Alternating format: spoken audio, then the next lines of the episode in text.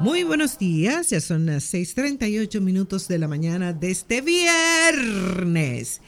12 de febrero de este 2024. Estamos con ustedes, Andrés Julio Irujo, Franco Olivares, por los Fields y en apoyo a la producción del programa está Alan Bourdier.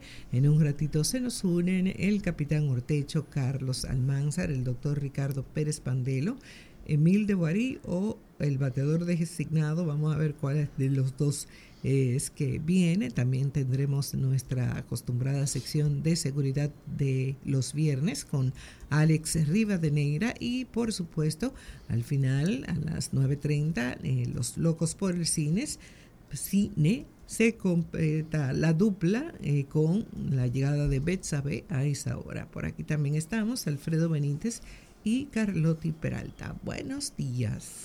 Buenos días, buenos días. Tú sabes que escuché 12 de febrero y yo no. ¿Y qué fue que se fue tan rápido? Tú dijiste dos. dijiste dos. Fui yo que lo vi mal. Ah, ok. Fue que me entusiasmé. Ok. Sobre todo que hay gente que ya está pensando en San Valentín, que está pensando... En Semana Santa. Semana Santa, 27 de febrero que es día de fiesta, etcétera, etcétera. Eh, tú sabes que ayer leí de un AMET, un DGCET, que se reservó el nombre, pero dijo, no tenemos todavía órdenes de parar a la gente que no tiene marbete. Mm. Así que si usted me está escuchando y no tiene el marbete, sáquelo hoy antes de que le den la orden de parar a la gente que tiene marbete. Mientras tanto, nosotros contentos de compartir con todos ustedes este día favorito de Carlotti. Vi, vamos, uno, dos y tres. Viernes. Yes. Buenos días. Buenos días. Yo no sé por qué me levanté pensando en Gruñón, el de los pitufos. Odio levantarme temprano, los viernes. Ay, Dios. Me, río porque Sebastián el otro día le pregunta a su hermano, y dice, eh, mira, ¿qué has sabido de la pitufina? Por el cabello azul. ah, bueno. ¿Y este muchachito? qué cosa. Bueno, pues buenos días, como quiera, con todo, con todo y el frío, ¿verdad? Que entra por la persiana del baño. Que hoy sí se sentía, caramba. Que te ayuda a decir. Y ese calentador arcaico que no funciona. bueno, así que ya ustedes saben. Buenos días buenos días y buenos días. Eh, ¿Y a todos nuestros oyentes? Sí, sí, a todos nuestros oyentes y al equipo, al equipo de producción de este espacio. Eh, ahí va. Vamos. Buenos días. Sí. ¿Qué dirán de nosotros allá afuera? Ah, bueno. Eh, tengo algunos temas ahí, pero no sé si como que soltarlo tan temprano. Son deprimentes. Sí, son. Son complicados. son complicados. Tienden a que uno, además del espíritu de gruñón el viernes por la mañana, eh, como que se soliviante. Pero bueno, sí, mejor lo dejamos para luego, porque comenzar un viernes con lamentaciones como que no va. Sobre todo porque los viernes normalmente como que eh, anuncian el fin de semana y la gente está como en otro ánimo, ¿verdad? Bueno, eh, nada, quizá un tema también entonces así un poco anecdótico y no tan bueno para mucha gente, es que eh, el presidente de la República recibió ayer un honoris causa en ciencias económicas eh, por la Universidad Nacional Pedro Enrique Sureña.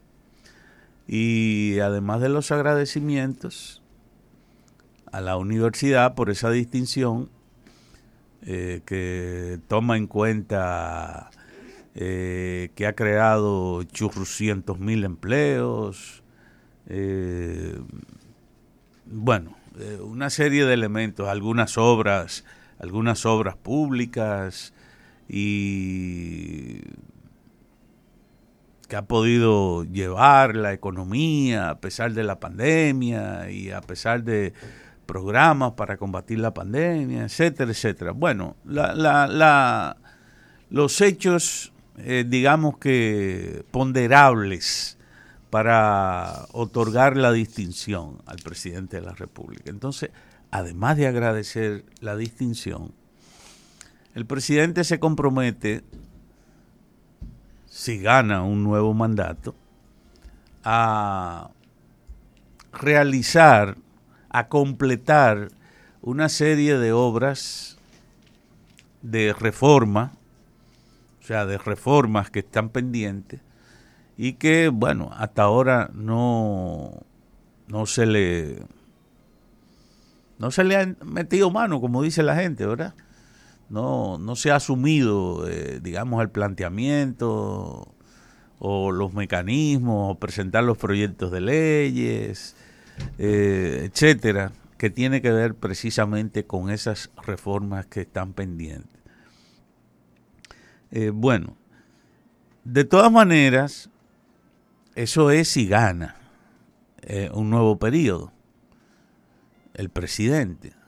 Pero de todas maneras, me parece que está quizás algunas cosas pueden irse encaminando independientemente de que gane o no gane. Las leyes no son para un presidente, las leyes son para la población o para sectores de la población importantes, mayoritarios. Son para el Estado. Y bueno, entonces pienso que hay algunas cosas que ya incluso se han ido adelantando se han ido planteando, están identificadas, no hay que realizar toda una labor de investigación larga para hacer el, el, inventario de cuáles son las leyes o las reformas a las leyes que hay que realizar. Y que, bueno, precisamente la presidencia de la República es prácticamente en cualquier aspecto en cualquier aspecto, independientemente de que hay eh, áreas del, del sistema jurídico político en el país que tienen incluso menciones específicas y especiales en la Constitución. Por ejemplo, respecto a, las, a la iniciativa legislativa que para el caso de las elecciones, el sistema electoral, está la Junta Central Electoral, pero eso no quita. Si hay alguna, algún proyecto, alguna reforma, y la Junta, el Pleno de la Junta que le toque en un periodo determinado, no, no eh, presenta el proyecto, la presidencia de la República puede incluso sugerir o presentar un anteproyecto y presentárselo a... Es decir, eso es parte de la, de la iniciativa legislativa. Igual cualquier ciudadano, no directamente, pero a través de un de su representante, de un diputado, principalmente de un diputado o del senador de su provincia, puede efectivamente presentar un anteproyecto que nadie haya presentado, etcétera. usted como ciudadano no puede ir al, Congreso a llevar, mire, aquí está este anteproyecto. No, usted se vale de un representante legislativo de su demarcación, sea el senador o sea el diputado.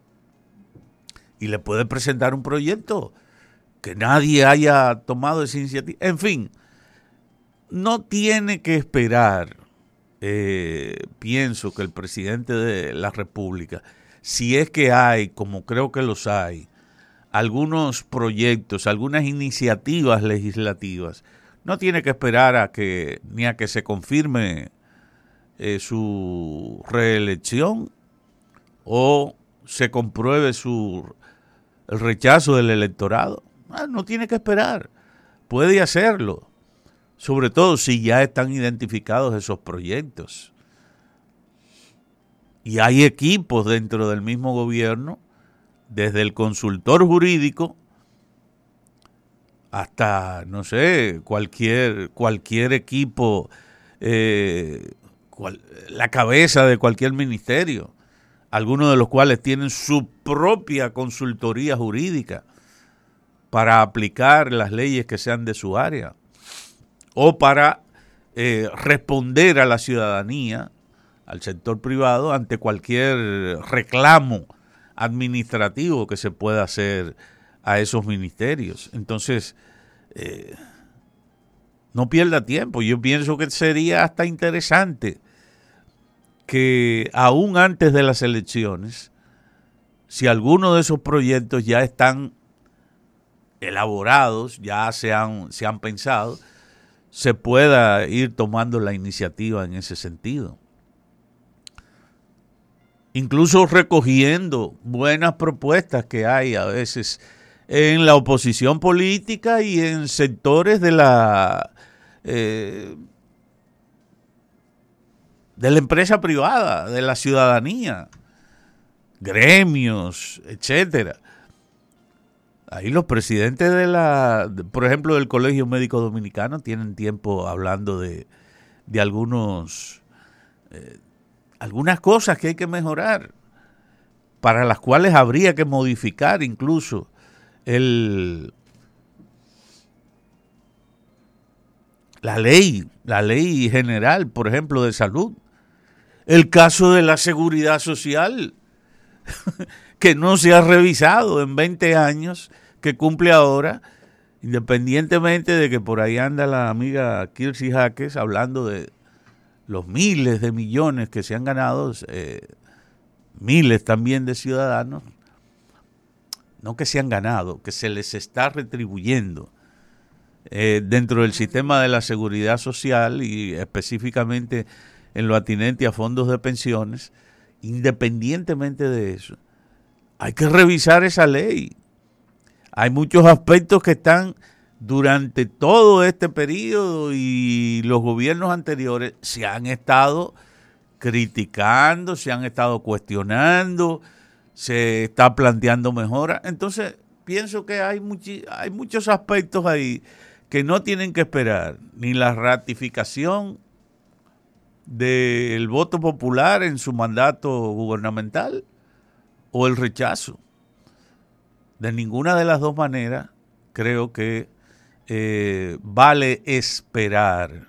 Creo que se pueden ir presentando a debate de tal suerte que eso incluso pudiera favorecer hasta aspectos, creo que la ley electoral no prohíbe eso, ¿verdad? Iniciativas legislativas en este caso.